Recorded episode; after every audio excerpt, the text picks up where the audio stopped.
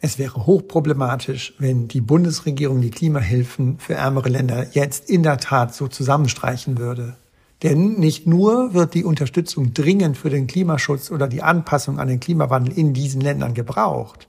Ein Absinken der Gelder stünde außerdem im klaren Widerspruch zu gemachten Zusagen Deutschlands und wäre also eine schwere Belastung für die kommende Weltklimakonferenz in Dubai Ende des Jahres. Das war Jan Kowalzig, der Klimaexperte von Oxfam. Er hat sich angeguckt, wie die Bundesregierung nächstes Jahr ihr Geld ausgeben will und hat Sorgen in Bezug auf den weltweiten Klimaschutz.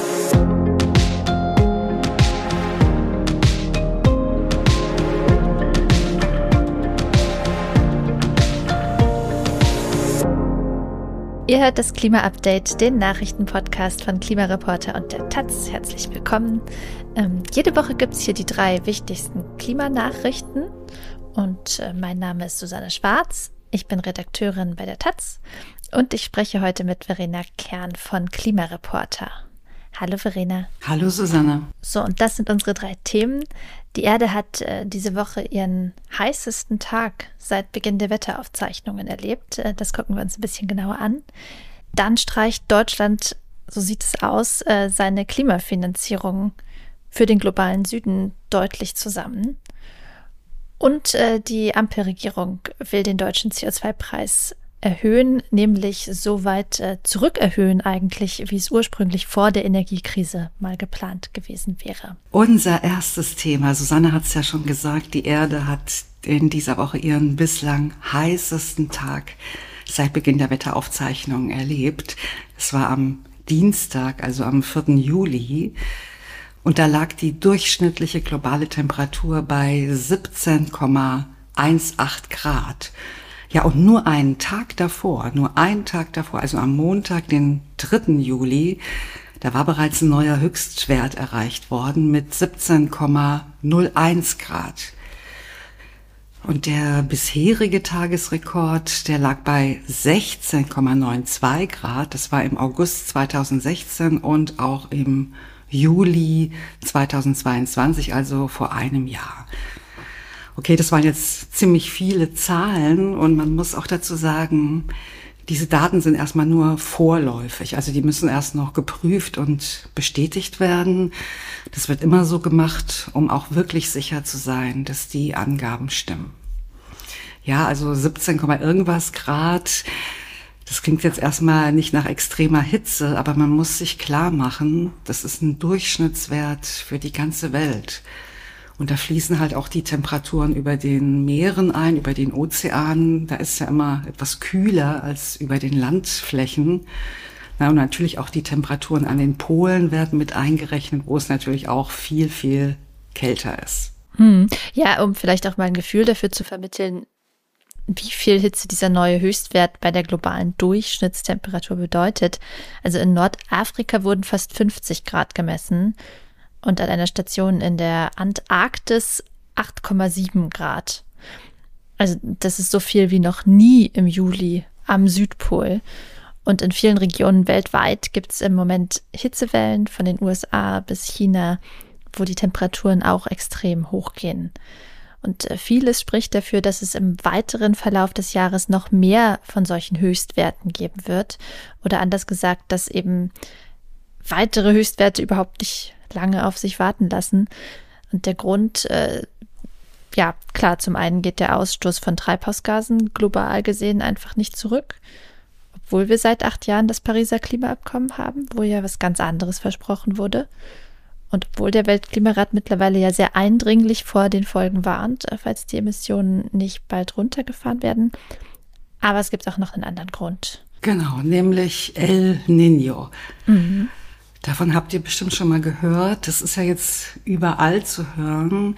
Das ist ein natürliches Wetterphänomen, das alle paar Jahre auftritt und einen zusätzlich wärmenden Effekt hat und halt damit die Folgen des Klimawandels verschärft, bedauerlicherweise. Und beides zusammen, also die steigenden Emissionen auf der einen Seite und auf der anderen Seite El Nino, das nennt die WMO, die Weltwetterorganisation, Double Whammy. Das kann man ungefähr übersetzen mit Doppelschlag oder doppelter Schlag. Und ich denke, das trifft es ziemlich gut. In den letzten Jahren, da hat das kühlere Gegenstück zu El Nino dominiert, nämlich La Nina. Und es hat geholfen, die Temperaturen ein bisschen nach unten zu drücken. Also ganz schlicht gesagt, wir haben die Folgen des Klimawandels deshalb nicht ganz so stark gespürt. Aber es ist schon länger klar, dass das Pendel wieder umschlagen wird. Das ist ja immer so. Und dass halt wieder ein El Nino-Ereignis bevorsteht. Das steht sozusagen an. Hm. Ja, und schon seit einiger Zeit mehren sich halt die Zeichen, dass es in diesem Jahr losgehen wird. Zum Beispiel die sehr starke Erwärmung der Ozeane, die seit dem Frühjahr zu beobachten ist.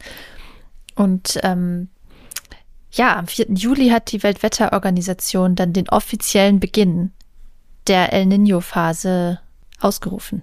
Und also das heißt, erstmals seit 2016 herrschen wieder El Nino-Bedingungen offiziell.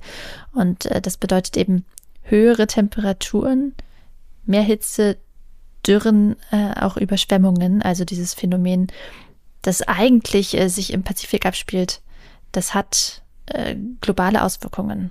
Ja, und 2016, als es das letzte Mal angefangen hat, es ist dann auch das bislang heißeste Jahr gewesen, das jemals gemessen wurde. Und das könnte jetzt dieses Jahr oder nächstes Jahr halt wieder so sein. Der Klimaforscher Mujib Latif zum Beispiel sagt, er rechnet damit, dass vielleicht schon 2023, auf jeden Fall aber 2024 ein Rekordjahr bei der globalen Temperatur wird. Wie stark der El Nino diesmal ausfallen wird, das ist noch nicht klar. Das kann die WMO auch noch nicht sagen. Normalerweise kommt das äh, so ungefähr alle 20 Jahre zu einem Super El Nino, also wirklich richtig, richtig starken. Naja, aber unter den veränderten Bedingungen, die wir mit unseren Treibhausgasen geschaffen haben, kann man ja immer weniger von Normalität sprechen. Und ja, dass die WMU nun den offiziellen Beginn der El Nino-Phase erklärt hat, ist übrigens kein Alarmismus. Also die wollen nicht Angst und Schrecken verbreiten oder die Leute verrückt machen, sondern es geht darum, den Regierungen hilfreiche Informationen zur Verfügung zu stellen, also gerade da in den besonders betroffenen Regionen, damit sie Schutzmaßnahmen für die Menschen ergreifen können, soweit es möglich ist. Wir kommen zu unserem zweiten Thema für heute. Und zwar sieht es so aus, als würde Deutschland die Klimahilfsgelder für arme Länder kürzen. Äh, das heißt, es wird dort weniger Geld für die Energiewende geben oder zum Beispiel für die Umstellung der Landwirtschaft, äh, damit die eben zu heißerem oder trockenerem Klima passt. Und äh, Deutschland als Industrieland ist ja verpflichtet, dafür regelmäßig Mittel bereitzustellen. Erstens wegen des Verursacherprinzips, also wegen der großen Schuld von Deutschland an der Klimakrise, ähm, die halt Länder mit wenig Geld in der Regel nicht haben. Und äh, zweitens auch aus pragmatischen Gründen, weil es eben überall eine Energiewende geben muss und Deutschland das Geld dafür hat. Ja, und jetzt hat die Bundesregierung endlich einen Haushaltsentwurf für 2024 vorgestellt. Und Oxfam, also eine große Entwicklungshilfeorganisation, sagt, Moment, da fehlen doch 500 Millionen Euro, nämlich für Klimaschutz und Klimaanpassung in armen Ländern. Hm. Ja, ich habe mit Jan Kowalzig darüber gesprochen. Das ist der Klimaexperte von Oxfam. Äh, der ja, beobachtet dieses Thema Klimafinanzierung ganz akribisch seit vielen Jahren und der sagt eben nach einer ersten Analyse, mh, hm, doch, der wurde spürbar gekürzt. Und ich habe auch beim Bundesentwicklungsministerium nachgefragt, in dessen Bereich die meisten von diesen Zahlungen fallen. Und äh, da sagt eine Sprecherin, hm, das lässt sich nicht so genau sagen. Das wird immer erst im Nachhinein geguckt, welche Zahlungen jetzt als Klimafinanzierung zählen und welche nicht äh, tja, also vage, aber man könnte auch sagen, es gibt eben kein Dementi dieser Oxfam-Zahl. Und äh, da ist ja die Frage, warum kann man jetzt nicht einfach im Bundeshaushalt unter Klimafinanzierung nachgucken und das prüfen? Und das liegt daran, dass es diesen Punkt da so gar nicht gibt. Äh, also das sind ganz viele verschiedene Projekte und Posten und äh, Teilposten, die letztlich dann eben als Klimafinanzierung gelten, beziehungsweise die Deutschland den Vereinten Nationen äh, oder den OECD als Klimafinanzierung meldet. Also das ist schwer durchschaubar.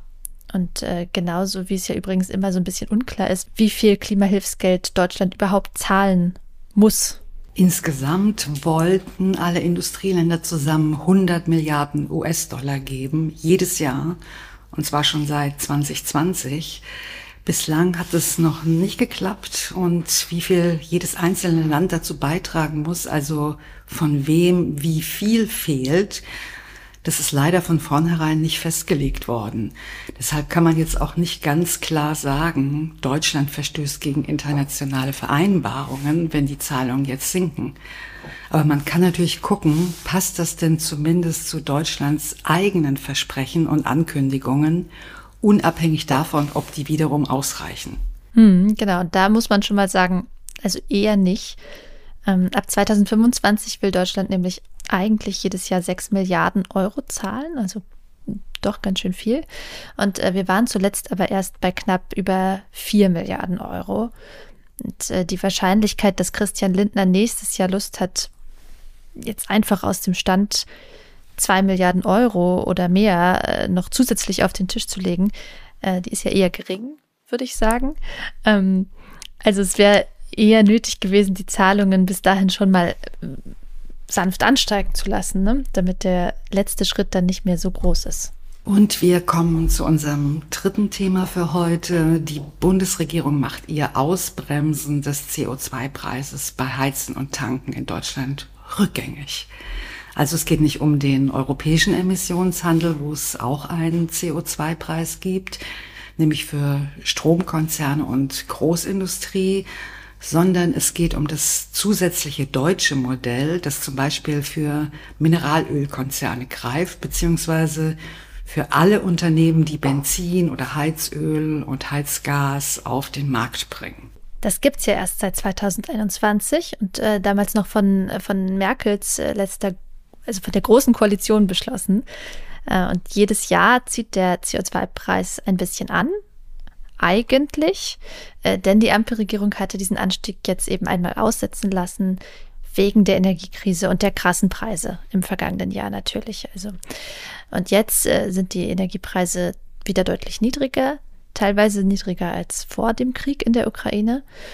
Und deshalb soll nun auch der CO2-Preis wieder ja so steigen, wie das mal ursprünglich geplant war. Das hat äh, der Newsletterdienst Table Media berichtet unter Berufung auf Koalitionskreise.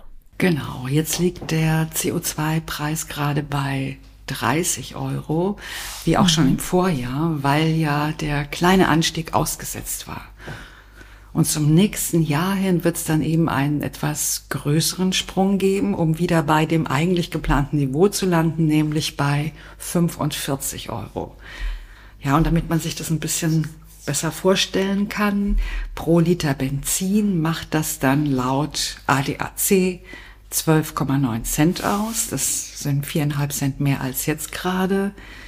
Und das Geld fließt in den Klima- und Transformationsfonds der Bundesregierung und aus dem wird ja unter anderem die gerade deutlich erhöhte Heizungsförderung gezahlt da sind Mehreinnahmen natürlich sehr hilfreich. ja, in, interessant ist allerdings, dass es äh, niemand gewesen sein möchte, offenbar. Also es gibt Stimmen, die sagen, der Impuls, der sei aus dem Finanzministerium gekommen. Aber Christian Lindner hat es gegenüber Table Media zum Beispiel dementiert. Äh, Klimaschutz über den CO2-Preis, also über das Verteuern fossiler Energie, das ist ja eigentlich so eine FDP-Erzählung. Also das hätte der durchaus gut reingepasst. Also vielleicht will Lindner auch nur nicht, dass sein Name im Zusammenhang mit höheren Spritpreisen fällt oder so, äh, was ja die logische Konsequenz eben aus einer Erhöhung des CO2-Preises ist. Ähm, auf jeden Fall äh, ist jetzt seitdem auch der Haushaltsentwurf herausgekommen. Wir sprachen ja in unserem zweiten Thema schon darüber. Und äh, da ist die Erhöhung des CO2-Preises ab 2024 nun auch erwähnt. Also an sich äh, stimmt diese Meldung, äh, wer auch immer in den beteiligten Fraktionen sich das ausgedacht hat. Ja, und das war das Klima-Update für diese Woche. Schön, dass ihr dabei wart. Abonniert uns gerne in eurer Podcast-App und lasst uns eine Bewertung da, wenn ihr uns gern hört. Und schreibt uns gern an klima-update at klimareporter.de, wenn ihr uns direkt erreichen wollt. Danke an Ron Kellermann und Andreas Drohmann, die uns diese Woche mit einer Spende unterstützt haben. Und damit Tschüss und bis bald. Ciao.